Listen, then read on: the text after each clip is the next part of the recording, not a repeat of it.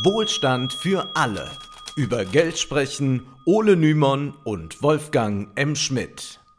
Hallo und herzlich willkommen. Hallo Wolfgang. Hallo Ole. Vor zwei Wochen sprachen wir über die Kritik an Kredit- und Zinswesen im Mittelalter und im 19. Jahrhundert, die nicht selten antisemitisch war. Das Thema Zinsen wollen wir heute erneut aufgreifen, denn nach wie vor werden Zinsen für viele Probleme im Kapitalismus verantwortlich gemacht. Ja, nicht nur das, manche Kritiker glauben, dass man das Wirtschaftssystem von seinen Widersprüchen und Krisen befreien könnte, wenn man nur die Zinsen verbieten würde. Diese Kritik wird nicht nur von einigen Ökonomen artikuliert, auch Theologen, Anthroposophen und manche Kapitalismuskritiker, die sich 2008 bei Occupy Wall Street engagiert haben, die sagen den Zinsen den Kampf an. Eine bekannte Zinskritikerin ist die Stadtplanerin Margaret Kennedy. In 23 Sprachen wurde sie übersetzt und auch acht Jahre nach ihrem ihrem Tod beziehen sich nicht wenige Anhänger eines alternativen Wirtschaftssystems auf sie. Auch bei den Occupy-Protesten war das übrigens der Fall. Also in ihrem Buch Occupy Money erklärt sie, dass sie sich, äh, dass sich für sie die Sicht auf die Dinge entscheidend änderte, als sie begriff, dass der Zins das eigentliche Problem sei. Und wir wollen uns gleich mal genauer ansehen, worin laut Kennedy das Problem bestehen soll. Werbung. Wer noch ein Weihnachtsgeschenk sucht oder sich selbst eins machen will, dem wollen wir noch einmal unser Buch empfehlen, das im März bei Surkamp erschienen ist. Es heißt Influencer, die Ideologie der Werbekörper und ist die erste umfassende Analyse des Influencer-Phänomens. In zehn Kapiteln untersuchen wir die Bedeutung der Werbebranche für den modernen Kapitalismus. Wir sprechen über die Entstehung des Influencer-Marketings. Es geht um die Kultur des Netzes und die neoliberale Ideologie, die die Netzstars propagieren. Das Buch ist 192 Seiten lang und kostet 15 Euro. Es ist natürlich überall, wo es Bücher gibt, erhältlich und bestellbar. Und mehr Informationen findet ihr unter www.surkamp.de-influencer. Den Link findet ihr natürlich auch in der Episodenbeschreibung. Margaret Kennedy bezieht sich immer wieder auf Helmut Kreuz. Er ist einer der bekanntesten und wichtigsten Vertreter der Zinskritik. Sein 500-seitiges Werk Das Geldsyndrom ist in mehreren Auflagen erschienen. Auf Kreuz kommen wir noch zu sprechen. Vieles ist deckungsgleich mit Kennedy, die zu Beginn schreibt, ich werde aufzeigen, dass Zins mit Zinseszins langfristig jedes Geldsystem zusammenbrechen lässt das muss jeder wissen, damit Geld nicht zur Glaubenssache pervertiert. Tja, wir wissen, dass Geld mit Glauben sehr viel zu tun hat und das hat gar nichts mit Pervertierung zu tun, sondern wir müssen natürlich ans Geld auch glauben. Und gleich zitiert sie dann mal Max Otte, den heutigen Vorsitzenden der Werteunion. Wir hätten derzeit, so Otte, einen Sozialismus für Banken und Finanzdienstleister.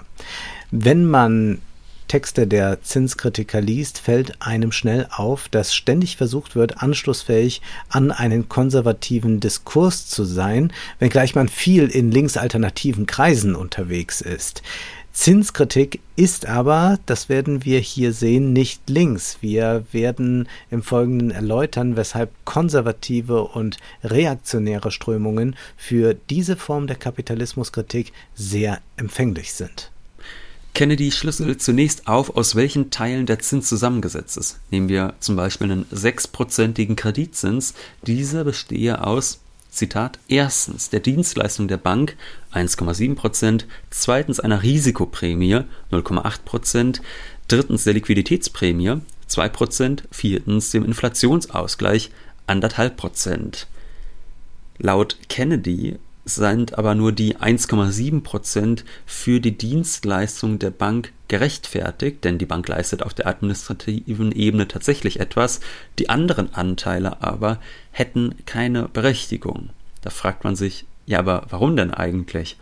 Also zum Beispiel äh, die Risikoprämie, das ist ja völlig klar, wenn eine Bank nicht bewertet, wie hoch ist das Kreditausfallrisiko, es ist ja klar, ein paar Kredite werden ausfallen, wenn sie da nicht eine Risikoprämie draufschlägt, dann wird sie Verluste erleiden und dann wird sie natürlich auch ihr administratives Geschäft gar nicht durchführen können. Aber gut, davon abstrahieren wir jetzt einfach mal von diesem Problem. Für sie sind vor allem die Liquiditätsprämie und der Inflationsausgleich problematisch. Diese würden anfallen, um den Sparer dafür zu belohnen, dass er sein Geld der Bank zur Verfügung stellt und damit die das dann weiterverleiht. Jetzt wissen wir seit Folge 1 dieses Podcasts, dass das so einfach nicht stimmt. Also eine Geschäftsbank leiht sich nicht vorher das Geld beim Sparer, um es dann als Kreditgeld anzubieten. Die Bank lässt das Geld, das sie verleiht, per Knopfdruck entstehen. Einige Zinskritiker wissen das auch. Dennoch ist die Bank zur Absicherung auf Spareinlagen ihrer Kunden angewiesen. Kontrovers diskutiert wird ja seit vielen Jahrzehnten, wofür diejenigen, die ihr Geld verleihen, eigentlich Zinsen erhalten. Kennedy spricht davon Liquiditätsprämie, ohne das genauer zu erklären. Der Begriff ist eigentlich ein von Keynes geprägter. Demzufolge sei der Zins nicht einfach die Belohnung für artiges Sparen, sondern vielmehr sei der Zins der Ausgleich, den der Kreditnehmer dem Kreditgeber dafür zahlt, dass letztere auf Liquidität verzichtet. Denn Geld flüssig zu haben sei eigentlich immer von Vorteil. Deshalb erhält man eine ja, Verzichtsprämie dafür, dass man sein Geld trotzdem verleiht. Ja, und sowohl die Liquiditätsprämie als auch der Inflationsausgleich führen Kennedy zufolge zu exponentiellem Wachstum und das sorge für die dauerhafte Krisenanfälligkeit des Systems. Also gewünscht wird folglich eine Welt ohne Inflation und mit einem Geld, das man eigentlich gar nicht horten will. Zum Gegenvorschlag kommen wir gleich mal genauer.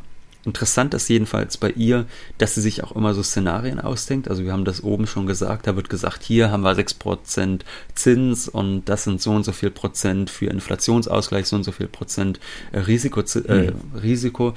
Äh, Prämie etc. Und das werden wir im Laufe der Folge immer wieder sehen, dass sie sich dann einfach Szenarien ausdenkt, die erstmal aus der Luft gegriffen sind und die gar keinen allgemeingültigen Charakter haben und äh, über die sie sich dann aufregt. Interessant ist auch, dass sie vom unnatürlichen Wachstum spricht. Das kennen wir schon aus der Folge von Gesell, also über Silvio Gesell. Ihm schwebte bekanntlich auch eine natürliche Wirtschaftsordnung vor, aber das ist ideologischer Unfug. Wir leben in einer Gesellschaft, das ist erstmal quasi das Gegenteil von Natur. Und die Frage müsste lauten, ist denn ein Wachstum zum Beispiel von gesellschaftlichem Nutzen oder vielleicht auch äh, von gesellschaftlichem Schaden, beispielsweise durch Umweltschäden, äh, aber nur weil das Wachstum der Zinsen oder das Wachstum der Wirtschaft nicht dem eines Baumes oder des Menschen gleicht, ist damit noch überhaupt nichts ausgesagt. Ähm, das wäre so, als würde man sagen, äh, schlimm, wie schnell ein ICE ist. Das ist ja auch unnatürlich. So schnell ist ja kein Tier, so schnell ist kein Mensch. Und deshalb müssen wir nur noch zu Fuß unterwegs sein oder müssen wieder zurück zur Kutsche. Das will ja auch keiner, außer vielleicht Nico Pech. Kennedy spricht sogar von einem pathologischen Wachstumszwang, was stets so etwas wie eine gesunde Wirtschaft suggeriert, die von irgendwelchen Viren oder Geschwüren befreit werden muss. Wie sehr so etwas anschlussfähig ist an eine rechte bzw. antisemitische Kapitalismuskritik dürfte klar sein. Stets wird so getan, als könnte alles in bester Ordnung sein, wenn da nur dieses eine Problem nicht wäre. Zwar erteilt Kennedy personenbezogener Kapitalismuskritik eine Absage, doch die Zinskritik ist kaum weniger gefährlich. Um Missverständnisse vorzubeugen, sei gesagt, man kann sehr wohl gewisse Formen des Zinses kritisieren bzw. nach schärferen Regulierungen rufen, wie man auch gewisse Geschäftsmodelle beim Aktienhandel dringend einschränken sollte. Wenn aber der Zins als Grundproblem des Kapitalismus identifiziert wird, ist es nicht nur intellektuell unredlich, es öffnet auch die Türen weit für eine rechte Kapitalismuskritik. Angefügt sei nur, dass es Regulierungen hinsichtlich des Zinses gibt. Also Wucher ist zum Beispiel in Deutschland illegal. Im Strafgesetzbuch heißt es, wer die Zwangslage, die Unerfahrenheit, den Mangel an Urteilsvermögen oder die erhebliche Willensschwäche eines anderen dadurch ausbeutet, dass er sich oder einem Dritten für die Gewährung, äh, für die Vermietung von Räumen zum Wohnen oder damit verbundene Nebenleistungen, für die Gewährung eines Kredits, das wäre jetzt unser Fall, für eine sonstige Leistung oder für die Vermittlung einer der vorbezeichneten Leistungen Vermögensvorteile versprechen oder gewähren lässt, die in einem auffälligen Missverhältnis zu der Leistung oder deren Vermittlung stehen, wird mit Freiheitsstrafe bis zu drei Jahren oder mit Geldstrafe bestraft. Das heißt, ich kann jetzt nicht ins Ahrtal fahren, wo Menschen durch die Flutkatastrophe ihre Häuser verloren haben und ihnen einen Notkredit anbieten, den ich mit, sagen wir, 25 Prozent verzinse. Dann würde ich mich wahrscheinlich strafbar machen, aber es ist der Ermessensspielraum, das zu entscheiden. Es gibt nicht klare Grenzen. Da steht nicht, ab 6,5 Prozent ist es strafbar. Die Zinskritiker sehen auch ganz andere Gefahren. Es drohe nämlich, erfahren wir von Kennedy, der Systemzusammenbruch. Da heißt es, Je höher der Zins, desto schneller, je niedriger der Zins, desto langsamer erfolgt der Kollaps. Bei einem Zinssatz von 1% verdoppelt sich ein Vermögen durch Zins und Zinseszins in 72 Jahren, bei 3% in 24 Jahren, bei 6% in 12 Jahren, bei 12% in 6 Jahren und bei 24% in 3 Jahren. Wohlgemerkt wird hier die ganze Zeit nur in nominalen Geldbeträgen gedacht. Ja? Also hier wird die ganze Zeit nur gesagt, guck mal, wie schlimm das ist, wenn wir 24% Zinsen hätten, dann hätten wir in drei Jahren unser Vermögen verdoppelt oder bei einem Prozent in 72 Jahren.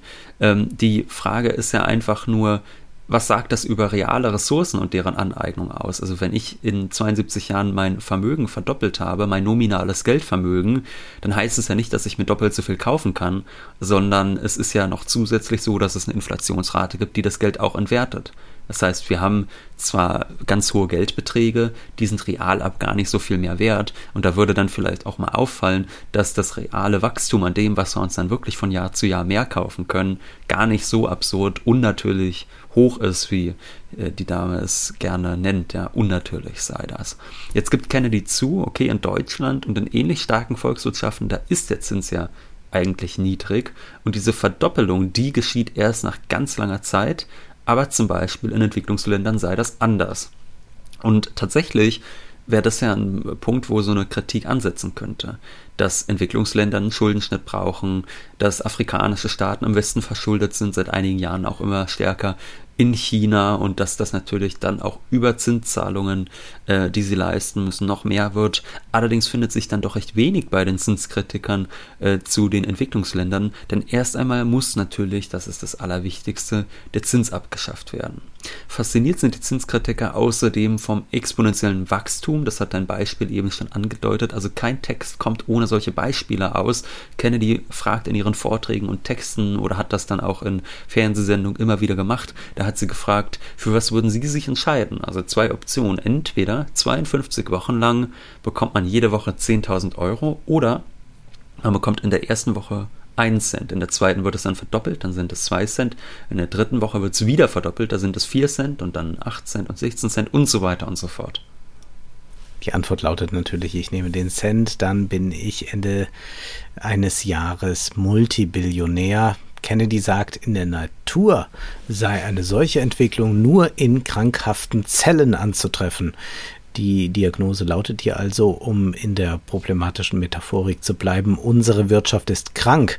Was hier wieder einmal passiert ist, man kreiert sich ein Modell, das mit der Wirklichkeit nichts zu tun hat. Denn gäbe es einen solchen Sparplan, ja, bei der örtlichen Bank, da würde ich ja sofort mal meinen Cent dahin bringen und würde mich äh, nach einem Jahr groß freuen können. Also sie malt ein Schreckensszenario aus, das es einfach nicht gibt, um dann dagegen zu kämpfen. Ja. Kennedy, wie die Welt ist, die ich mir ja. ausgedacht habe. Kennedy erklärt, der Zins, den die Bank verlangt, ist der wichtigste Preis in unserer Wirtschaft, der Preis für Geld. Er setzt die unterste Grenze für das, was wir als wirtschaftlich betrachten. Deshalb hat die Wirtschaft keine Wahl. Sie muss ein exponentielles Wachstum anstreben ohne wenigstens die Zinsen für aufgenommene Kredite zu verdienen und einen darüber hinausgehenden Gewinn zu erzielen, wird kein Unternehmen in neue Projekte investieren und langfristig überleben können. Ja, hätte die mal ihren eigenen Satz ein bisschen genauer gelesen, dann hätte, den sie da geschrieben hat, dann hätte sie auch festgestellt, aha, da gibt es ja noch einen zweiten, einen zweiten Faktor, der wichtig ist beim Thema Wachstum, nämlich man will auch einen Profit erwirtschaften, man will einen Gewinn erwirtschaften. Und jetzt ist natürlich die Frage, wenn wir auf einmal diese zwei Größen haben, ja, was ist denn jetzt schuld am Wachstumszwang am Kapitalismus? Sind es die Zinsen? Ja, das ist ja eine Theorie, die wir zum Beispiel bei Postwachstumsökonomen wie Serge Latouche oder Nico Pech auch schon gefunden haben. Aber könnte man dasselbe jetzt nicht auch über die Profite sagen? Spoiler, ja, könnte man. Es ist sogar der eigentlich entscheidende Faktor. Also ohne einen Gewinn zu machen, wird kein Unternehmen in neue Projekte investieren und langfristig überleben können. Vor einer solchen Aussage hüten sich aber Kennedy und Co. Darauf kommen wir später nochmal zurück. Die Zinskritiker haben sich jedenfalls den Zins als Schuldigen auserkoren und gern wird dann auch eine Grafik von Helmut Kreuzer angezogen, auf der zu sehen ist, dass von 1950 bis 2010 das BIP, das reale BIP, um das Achtfache gestiegen ist, die Geldvermögen jedoch um das 46-fache, die Bankzinserträge um das 37-fache alleine schon diese Zahlen deuten ja an, aha, vielleicht sollte man sich mal um die realwirtschaftlichen Dinge, die man sich dafür kaufen kann, kümmern und jetzt gar nicht nur mal auf die Zahlen, äh, die äh, an Dollarbeträgen oder an Eurobeträgen dastehen, gucken. Aber gut. Ähm, das Geldvermögen jedenfalls, das liege bei über 7000 Milliarden und die Bankzinserträge belaufen sich in dem Zeitraum nur in Anführungszeichen auf knapp 500 Milliarden und bewiesen werden soll so, dass der Zins für die Ungleichheit verantwortlich ist. Die Finanzialisierung des Kapitalismus hat tatsächlich einige wenige sehr reich gemacht, doch die Zinsentwicklung hat damit nur peripher etwas zu tun. Viele Zinskritiker drehen den Spieß hier um. Der Zins wird nicht als ein Aspekt der Finanzialisierung betrachtet, sondern als Ursache für diese. Immer mehr Geld sei aufgrund des Zinses im Umlauf. Das wird dann kritisiert und es wundert einen auch überhaupt nicht, dass Kennedy davon überzeugt ist, dass stabile und reiche Staaten schon bald pleite gehen können. Griechenland und Portugal seien dafür gute Beispiele. Schon morgen könnte es Deutschland treffen. Wir wissen, dass das Unsinn ist, dass Griechenland und Portugal an den Abgrund getrieben worden sind, lag an der Austeritätsideologie. Man hätte, wie jetzt bei der Corona-Krise, eine gemeinschaftliche Verschuldung auf EU-Ebene vornehmen können, um den Griechen und Portugiesen zu helfen. Die Zinskritiker aber sind sich weitgehend einig. Die Staatsverschuldung müsse gestoppt werden. Viel zu hoch seien die Ausgaben für Kreditzinsen. Wir wissen, dass sich ein Staat das erstmal theoretisch leisten kann in seiner eigenen Währung, zumal Deutschland gerade Kredite zu Negativzinsen aufnehmen könnte, also Geld dadurch einnimmt, indem man sich verschuldet. Durch die negativen Zinsen am Kapitalmarkt ist es so, dass bei der Emission von Bundeswertpapieren im Zeitraum vom Januar bis August 2021 die Bundesrepublik Einnahmen in Höhe von rund 4 Milliarden Euro erzielt hat. Und das ist ja schon mal eine ganz schön schockierende Zahl, die schon mal zeigt, okay, vielleicht stimmt das gar nicht so pauschal, was die Zinskritiker sagen. Vor allem ist es ja aber interessant, ähm, man kann ja zu Recht die Frage stellen, warum muss eigentlich ein Staat Zinsen zahlen auf Staatsschulden?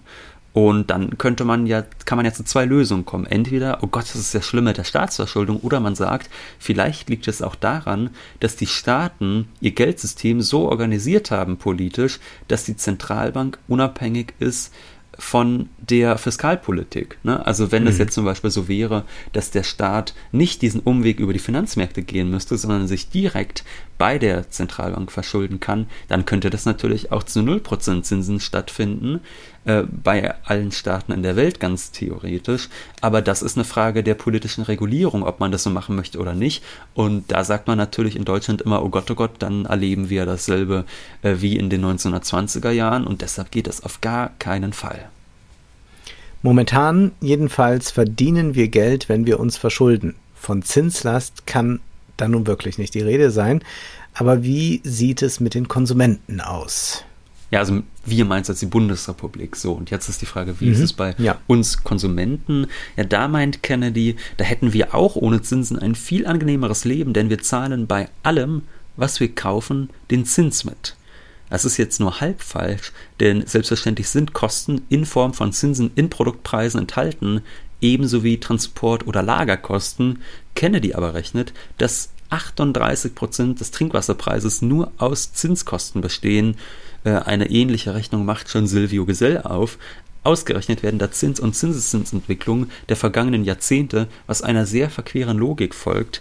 Zwar gab es über die Zeit hinweg eine stetige, aber moderate Verteuerung von Produkten, doch diese ist nicht auf Zinsen alleine zurückzuführen und auch keineswegs so dramatisch, wie Zinskritiker uns glauben machen wollen. Denn wir wissen ja, es erhöht sich, also es gibt nicht nur eine konstante, wenn auch niedrige Inflation, sondern es gibt ja auch im Regelfall konstante Lohnsteigerungen weshalb das vielleicht gar nicht mal so schlimm ist. Und es ist keineswegs so, dass Unternehmen immer mehr unter der Last der Zinseszinsen ächzen, denn irgendwann sind Kredite abbezahlt und es werden neue aufgenommen. Wenn die Löhne übrigens nicht steigen, das wird auch immer wieder von mhm. den Zinskritikern thematisiert, dann hat das auch mit den Zinsen erstmal nichts zu tun, sondern das liegt vielleicht einfach daran, dass die Gewerkschaften ganz schwach aufgestellt sind ja. und dass äh, das überhaupt auch nicht mehr im medialen Diskurs äh, als eminent wichtig angesehen wird, dass man starke Gewerkschaften hat oder so. Das ist ja immer nur, wenn man so mediale Berichterstattung sich ansieht, Gewerkschaften äh, verhindern, dass irgendwelche ja. Leute mit dem Zug pünktlich wo ankommen. Also so wird das ja gerne dargestellt.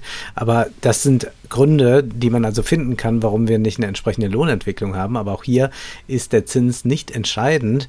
Die Beispiele zum exponentiellen Wachstum bringen einen zwar zum Staunen, doch für realwirtschaftliche Entwicklungen sind sie nicht weiterführend. Das sind eigenartige Rechnungen, die da aufgemacht werden, auch wenn von Kreditlaufzeiten von 70, 75 Jahren die Rede ist.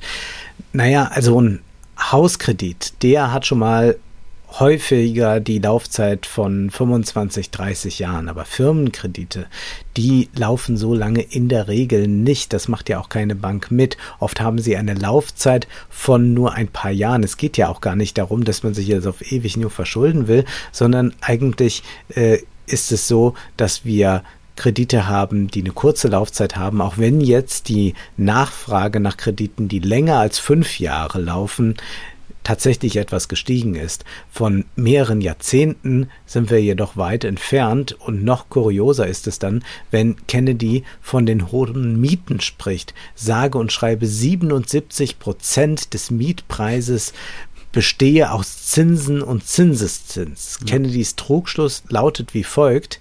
Die durchschnittliche Lebensdauer einer Wohnung beträgt in Deutschland etwa 100 Jahre. Doch obwohl die Erstellungskosten samt, samt, Zinsen nach etwa 25 Jahren zurückgezahlt sind, zahlen Mieter auch in den 75 Jahren danach weiterhin die Zinsen in der Miete mit.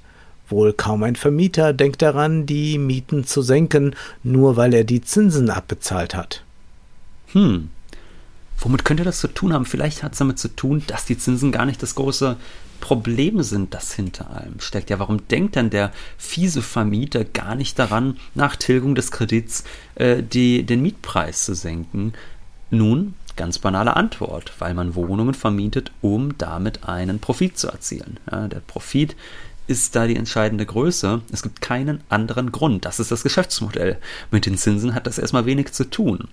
Wir können das ja auch gerade sehen. Momentan sind die Zinsen sehr niedrig. Heißt, man kann sehr schnell Profite erwirtschaften. Wer über genügend Bonität verfügt, der kann sich heute rein kreditfinanziert mehrere Mietshäuser kaufen und der wird in 15 Jahren, wenn er gute, ordentliche Mieten reinbekommt, durch die Mieteinnahmen den Kredit getilgt haben. Das heißt, die Mieter zahlen hier die Tilgung des Kredites, aber die zahlen eigentlich nur einen ganz, ganz geringen Zinssatz. Dennoch haben wir konstant steigende Mietpreise und dann gehören jetzt unserer fiktiven Person diese Häuser vollständig, aber natürlich senkt dieser Vermieter danach nicht die Mieten, weil er von der Zinslast befreit ist, die ja, wie eben gesagt, ohnehin schon eher niedrig ist. Die einzigen Gründe, die dazu führen könnten, wenn die nach, also dass man wirklich mal die Preise senkt, das ist, wenn die Nachfrage nach Wohnraum sinkt oder wenn die Wohnung im Vergleich zur Konkurrenz nicht attraktiv genug ist. Aber wenn wir zum Beispiel so Verhältnisse haben, wie wir das jetzt gerade in Großstädten erleben, wo die Nachfrage immer stärker wird und kaum neu gebaut wird, da wird es niemals passieren, dass irgendwer sagt, ach, ich habe ja meinen Kredit abbezahlt und jetzt kann ich ja mal meinen Mietern die Preise senken. Kennedy schreibt, selbst wenn der Eigentümer die Wohnung ohne einen Bankkredit finanziert hätte, würde er die Zinsen auf Eigenkapital in der Höhe berechnen, die er langfristig an Zinsen für sein Geld als Einlage bei der Bank erhielte. Das ist korrekt. Nur die Mieteinnahmen müssen höher als der Zins sein, den man für eine sichere Anlage erhält. Wenn man aber für Staatsanleihen nur Zinserträge in Höhe von 1% bekommt, die Mieterträge aber bei 8% liegen, dann ist ja klar, dass man das Geld nicht jetzt in Staatsanleihen anlegt, sondern im, in Immobilien stecken sollte. Gäbe es für Staatsanleihen, sagen wir, 7% Zinsen, müsste der Mietgewinn schon deutlich höher sein als 8%, sonst würde sich ja der ganze Aufwand mit Immobilien verwalten und so überhaupt nicht lohnen. Zweifellos wird jemand sich gut überlegen, ob es sich lohnt, Wohnungen zu bauen und zu vermieten oder ob es lukrativer ist, das Geld anzulegen, konventionell auf dem Sparbuch oder in Aktien. Ich meine, du hast eben dieses Beispiel gehabt äh, mit, mit äh, Staatsverschuldung. Es ist ja völlig mhm. klar, dass wenn mir garantiert wird, ich bekomme 7% ähm, bei einer Staatsanleihe, dann werde ich nicht für 8% potenziellen Gewinn ein Haus bauen lassen, kann ja immer noch sein, ja. dass da irgendwas schief geht, wo eine Staatsanleihe deutlich sicherer ist. Und äh, aber auch bei hohen Zinsen, da kann sich ja das Vermieterdasein durchaus rechnen. Nehmen wir mal an, ja, wir machen jetzt auch mal so ein Zahlenbeispiel, wie die Frau Kennedy. Nehmen wir zum Beispiel mal an, die Zinsen würden tatsächlich bei 7% liegen und jetzt gibt es ein Bauprojekt, das Mietzinsen in Höhe von 12% verspricht. Da lohnt es sich natürlich, den Kredit aufzunehmen, und das Eigenkapital nicht länger zu sparen, das man hat, sondern auch zu investieren. Und immerhin gibt es so 5% mehr, als wenn wir das Geld jetzt einfach nur auf der Bank liegen lassen würden. Und jetzt nehmen wir mal an, der Zins wird in den Folgejahren unaufhörlich gesinkt bis auf 2% und unser Kreditzins, den wir zahlen, der würde dem angepasst. Dann hätten wir ja theoretisch unseren Profit verdoppelt. Plötzlich beträgt der Mietgewinn den wir dann, der an uns zurückfließt, nicht mehr 5, sondern 10 Prozent. Was wir daran sehen können, Zinsen spielen zwar eine Rolle für den Profit und bei Investitionsentscheidungen, aber auch bei Nullzinsen können die Mieten wie jetzt gerade sehr hoch sein, weil der Vermieter möglichst stark profitieren will. Wohnraum unterliegt einer natürlichen Knappheit und ist als Betongold eine gute Anlage. Folglich bestimmen Angebot und Nachfrage den Preis. Die Zinsen sind bloß ein nicht allzu bedeutender Teil der Rechnung. Kennedy lässt sich aber nicht davon abbringen, dass wir ohne Zinszahlungen ein Drittel mehr Geld hätten und folglich weniger arbeiten könnten. Und eine ähnliche Argumentation haben wir schon bei Silvio Gesell gehört, der einen glücklichen Arbeiter zu Wort kommen lässt, der, befreit von der Last der Zinsen, nun günstiger einkaufen kann. Auch das ist ja eine verquere Rechnung. Also stellen wir uns mal vor, wir hatten ja vorhin so eine Zahl, sagen wir mal 33 Prozent unseres äh, Preises für Wasser oder egal welche Ware sind eigentlich nur die Zinsen, die wir damit bezahlen. Ja, was ist denn, wenn wir dann die Zinsen abschaffen? Können wir dann auf einmal 33 Prozent mehr kaufen? Nein, weil es ja nicht auf einmal aus dem Nichts 33 Prozent mehr von der Ware gibt. Das ist total verquer gedacht. Und man muss sich dann auch mal die Frage stellen, ja, wer hat denn überhaupt was von den Zinsen? Und da sagen die Zinskritiker, na, das sind die reichsten 10% der Bevölkerung und der Rest, der zahlt doppelt so viel an Zinskosten, als sie durch Zinsen einnehmen. Also die reichsten 10%, die verdienen am Zinssystem und dennoch ist sich Kennedy sicher, dass auch den Reichen daran gelegen wäre, die Zinsen abzuschaffen, wenn sie dafür ein sicheres und stabiles System erhielten, denn letztendlich führen Zinsen immer in die Krise. Mal ganz nebenbei bemerkt, was man an dieser Argumentation so schön sehen kann, ist, dass da ein Versuch gemacht wird, so zu tun, als gäbe es gar keine Klassenunterschiede und eigentlich ist, egal ob man reich oder arm, rechts oder links ist, allen daran gelegen, gemeinsam gut zu wirtschaften. Und Kennedy ist jetzt hier kein Spezialfall, sondern symptomatisch, auch wenn man sich Vorträge von Zinskritikern anhört, es gibt diverse und die treten überall auf, dann ist das immer wieder zu hören, dass sie sagen, ja, und wenn man sich mal mit Unternehmern unterhält oder wenn man äh, mal da und dort bei dem Verband auftritt und wenn man das mal erzählt, dann sind sich alle einig, dass wir eigentlich die Zinsen abschaffen müssen und dann ging es uns allen besser. Also das ist äh, tatsächlich so ein Narrativ, das sich über die Jahrzehnte Jahrzehnte vorträgt, beziehungsweise findet man eine solche Zinskritik schon im 19. Jahrhundert und die wird dann immer nur wieder ein bisschen erneuert, modernisiert und was ganz entscheidend ist, dass man immer wieder sagt, wir haben hier eine Lösung, um die Krisen fernzuhalten dem Kapitalismus, beziehungsweise um einen krisenfreien Kapitalismus zu organisieren. Und die Zinsen sollen dabei dann die Hauptrolle spielen. Die muss man nur beseitigen und dann ist das gut. Dann hat man das System krisenfest gemacht. Der Kapitalismus ist aber schon deshalb krisenhaft, weil er nicht nach einem Plan funktioniert, der dann auf jeden Fall aufgeht.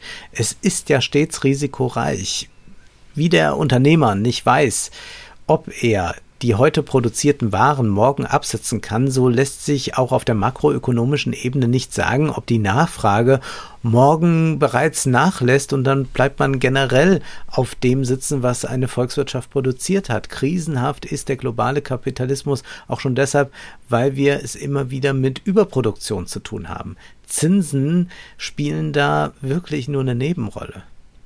Irreführend sind auch die Einlassungen der Zinskritiker zur Inflation, also die Geldentwertung, die wird dramatisch ausgeschmückt. Wir befinden uns in einem Geldtsunami, meint Kennedy. Allein von 1950 bis 2001 habe die D-Mark 80 Prozent ihres Werts verloren. Und man solle sich nur mal vorstellen, heißt es dann da wirklich, das ist jetzt kein Spaß, was eine Inflation bei Maßeinheiten wie Kilogramm und Meter bedeuten würde. Hm. Ja, was ist denn das für eine bescheuerte Frage? Das ist ja überhaupt nicht miteinander vergleichbar. Also natürlich können wir, ich meine, das können wir ja natürlich bei Zentimetern auch so machen. Wir können jetzt auch sagen, äh, wir teilen ab jetzt alles durch 10 oder so. Ähm, das ändert nur daran, was in der realen Welt da ist. Daran ändert das erstmal überhaupt nichts. Und genauso ist der gleiche Denkfehler, dass wir es hier nur mit einem Problem von nominalen Größen haben, das ist eigentlich so ein konstanter Denkfehler bei diesen Leuten. zu sagen, oh Gott, die D-Mark hat 80 Prozent ihres Werts verloren, das sagt uns ja erstmal überhaupt nichts. Wenn die Leute dafür vielfach mehr D-Mark haben, als sie 1950 hatten, dann ist dieser Verlust ja erstmal überhaupt nichts Schlimmes, sondern das muss man ja einfach mal dann in ein Verhältnis zueinander stellen. Und ansonsten sind das ja einfach nur lustige Zahlenspielereien. Ich meine, wir könnten jetzt auch einfach mal eine große Währungsreform durchführen, um solche Leute zu beruhigen und einfach mal sagen, komm, wir teilen jetzt einfach alle Geldbeträge durch 10 Dadurch würde sich real überhaupt nichts verändern, aber die Zahlen wären nicht mehr so hoch und da wäre man nicht mehr so erschrocken, äh, wie viel mehr Geld jetzt in Umlauf ist. Hm. Der Zins wurde Kennedy irgendwann klar sei ein Eingangsparadigma, das von allen grundsätzlich in der Gesellschaft, in der Volkswirtschaftslehre und so weiter akzeptiert werden müsse. Aber da kann man ja gleich noch fragen, gibt es nicht sonst ein paar Eingangsparadigmen, die auch akzeptiert werden müssen. Die Akzeptanz der Währung, die Akzeptanz des Arbeitgeber-Arbeitnehmer-Verhältnisses, was auch immer. Die Zinskritiker glauben jedoch nur diesen einen Eingang zusperren zu müssen und dann ist Ruhe im Karton. Es gibt verschiedene Konzepte, das dann auch in die Tat umzusetzen. Man weiß ja, so ein Zinsverbot ist schwer umsetzbar, auch nicht unbedingt hilfreich. Das kann dann leicht durch die Hintertür umgangen werden. Es ist mehr als irritierend, dann auch zu lesen, wenn die Zinskritiker sich um jetzt hier etwas zu reformieren, sich positiv auf den Umgang mit Zinsen in der Scharia beziehen, aber ignorieren wir das alles mal gnädig und konzentrieren wir uns stattdessen auf den Vorschlag einer Standgebühr, denn diese Idee knüpft eigentlich direkt an Silvio Gesell an ja sein Geld auf dem Sparbuch zu horten, das soll Standgebühr kosten. Somit wird es schnell reizlos, Geld einfach nur zu horten. Man kann sein Geld jedoch der Bank geben, damit diese davon Kredite vergibt. Dafür erhält man dann keine Zinsen, man ist jedoch von der Standgebühr befreit. Die Bank wiederum hat ein Interesse daran, ebenfalls keine Standgebühren entrichten zu müssen, deshalb verleiht sie es an Kreditnehmer, und wenn die Nachfrage nach Krediten allerdings gering sein sollte, kann die Bank das nicht benötigte Geld vorübergehend bei der Zentralbank parken. Kennedy sieht darin den Vorteil, dass die Bank so die Geldmenge besser steuern könnte. Es ist ein recht unausgegorenes Update der Schwundgeldidee von Silvio Gesell. Also man muss jetzt keine Marken mehr auf Geldscheine kleben, sondern die Geschäftsbanken sorgen dafür, dass nicht investiertes Geld an Wert verliert. Im Prinzip kommen wir wenn wir uns jetzt immer mehr in dieses Zeitalter der Null- und Negativzinsen bewegen, dann kommen wir eigentlich diesem Modell schon sehr, sehr nah. Nur komischerweise, ganz verrückt, Wolfgang, sehen wir irgendwie diese harmonische Wirtschaft noch nicht kommen. Also diese Utopie, die die Zinskritiker haben, die wird ja eigentlich mehr und mehr Realität. Nur sieht die Welt gar nicht so fabelhaft aus, wie man sich das vorgestellt hat. Woran mag das liegen? Es ist erstaunlich, wie Zinskritiker hunderte Seiten füllen mit immer denselben Denkfehlern, statt wirklich einmal den Kapitalismus verstehen zu wollen. Das wäre ja auch mal ein Ansatz. So ist es auch bei Helmut Kreuz. Ja, dort ist zu lesen, der Zins sorge für soziale Spannung. Wer hat, dem wird gegeben, wer nichts hat und sich etwas leihen muss, dem wird noch genommen. Vor allem die Armen seien davon betroffen und dazu ist ja erstmal festzuhalten, naja, die Armen bekommen überhaupt keinen Kredit, weil ihnen die Bonität fehlt. Schließlich ist eine Bank darauf bedacht, das Geld ja so zu verleihen, dass es wiederbekommt und nicht, dass es am Ende verliert. Deshalb sind Immobilienkredite ja beispielsweise in der Regel leichter zu bekommen, auch zu einem günstigeren Zinssatz als Firmenkredite. Ja, es ist auch so eine tolle Binsenweisheit. Ich meine, äh, natürlich stimmt es erstmal, ja, wer hat, dem wird gegeben und wer nichts hat, dem wird nichts gegeben. Ja, so ja. läuft die Welt.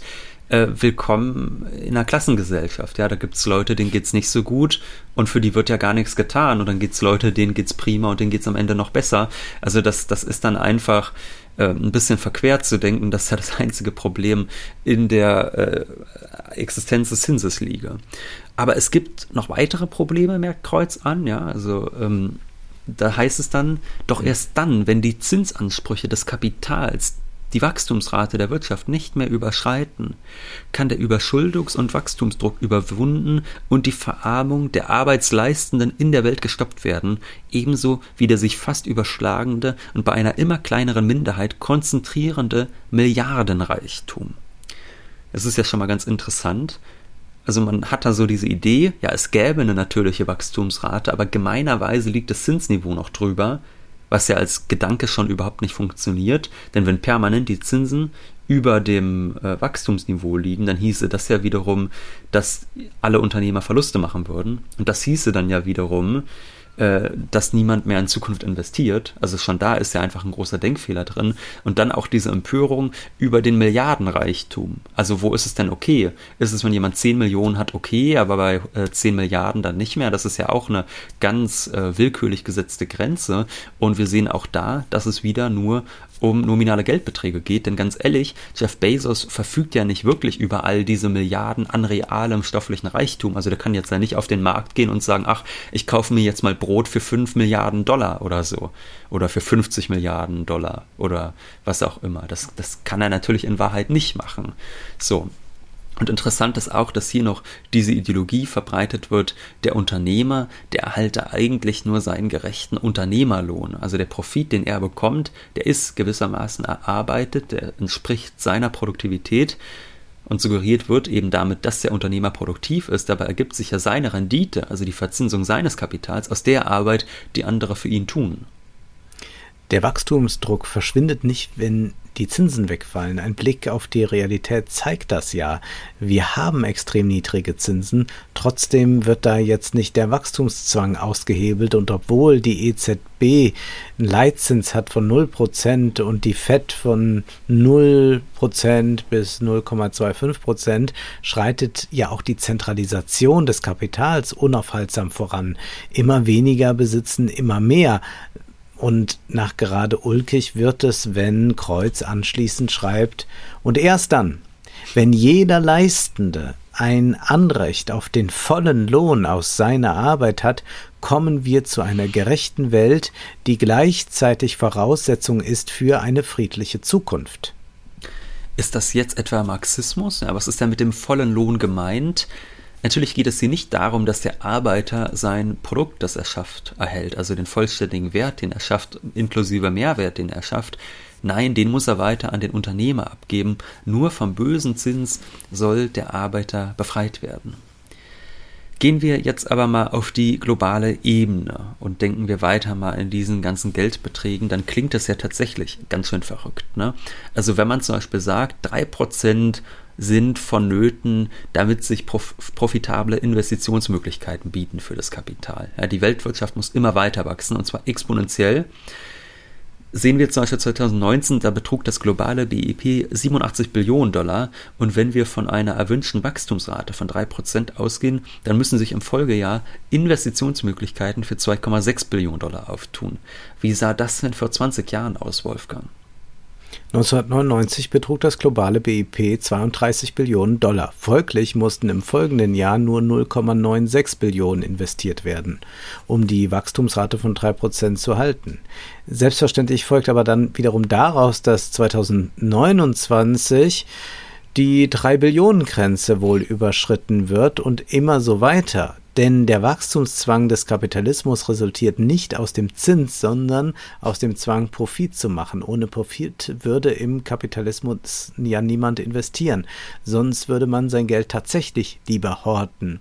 Das heißt, man kann auch ohne Zinsen exponentielles Wachstum erzeugen, etwa bei der Rendite im Unternehmen. Und das bringt ja auch Marx auf eine ganz bekannte Formel GWG' nämlich. Wenn man 10% Rendite macht, aber einen Großteil davon reinvestiert, vorausgesetzt die Ware wird auch nachgefragt und auch die Produktionssteigerung wird nachgefragt, dann erlebt man ja auch hier ein exponentielles Wachstum. Und äh, wir haben ja eben den Kreuz zitiert, der meinte ja, schlimm ist ja, wenn der Zins über der Wachstumsrate liegt.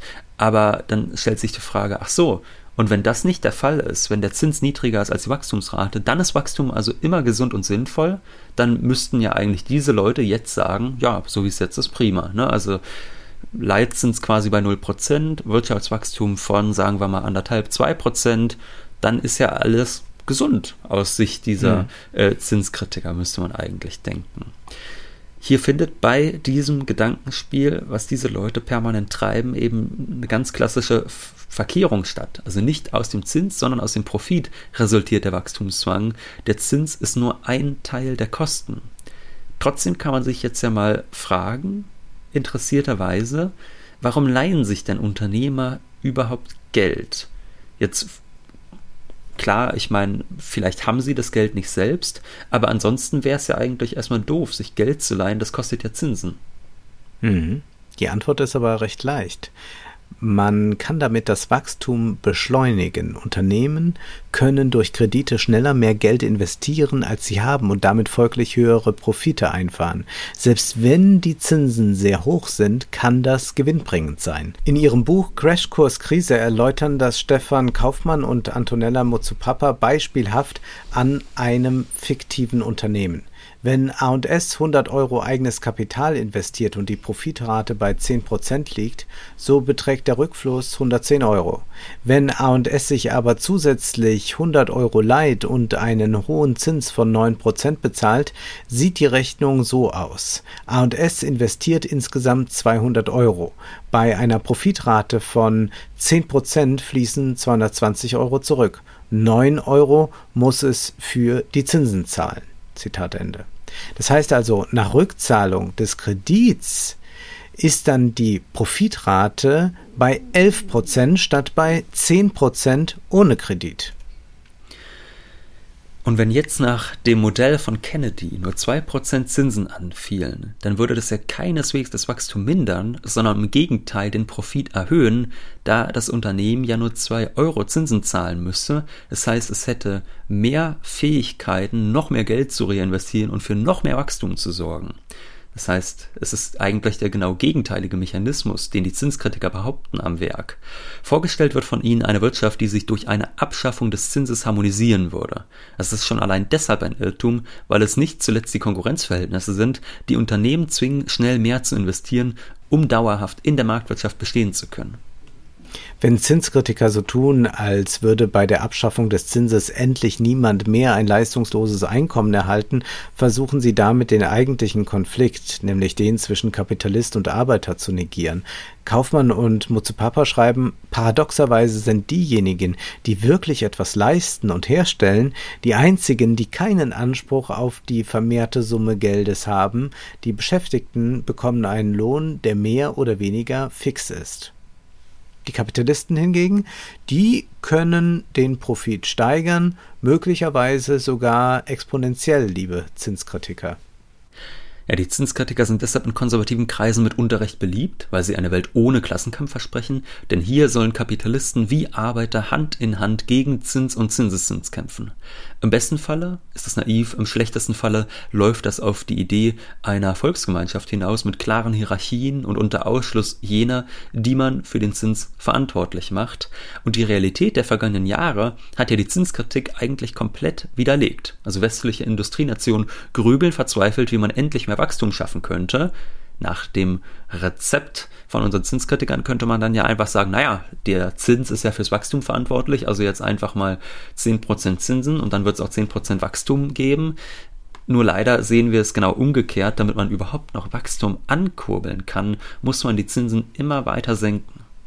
Durch hohe Zinsen würde sich die Krise noch verschärfen. Die Zinspolitik der EZB ist richtig, wenngleich sie auch nicht ausreichend effektiv ist. Es zeigt sich auch hier, dass Zinspolitik für sich allein ein ziemlich zahnloser Tiger ist. Jetzt ist aber erst einmal Schluss für heute, denn Zeit ist Geld. Prosit. Das war Wohlstand für alle. Ihr könnt uns finanziell unterstützen über paypal.me-ole und Wolfgang oder über die in der Beschreibung angegebene Bankverbindung. Herzlichen Dank.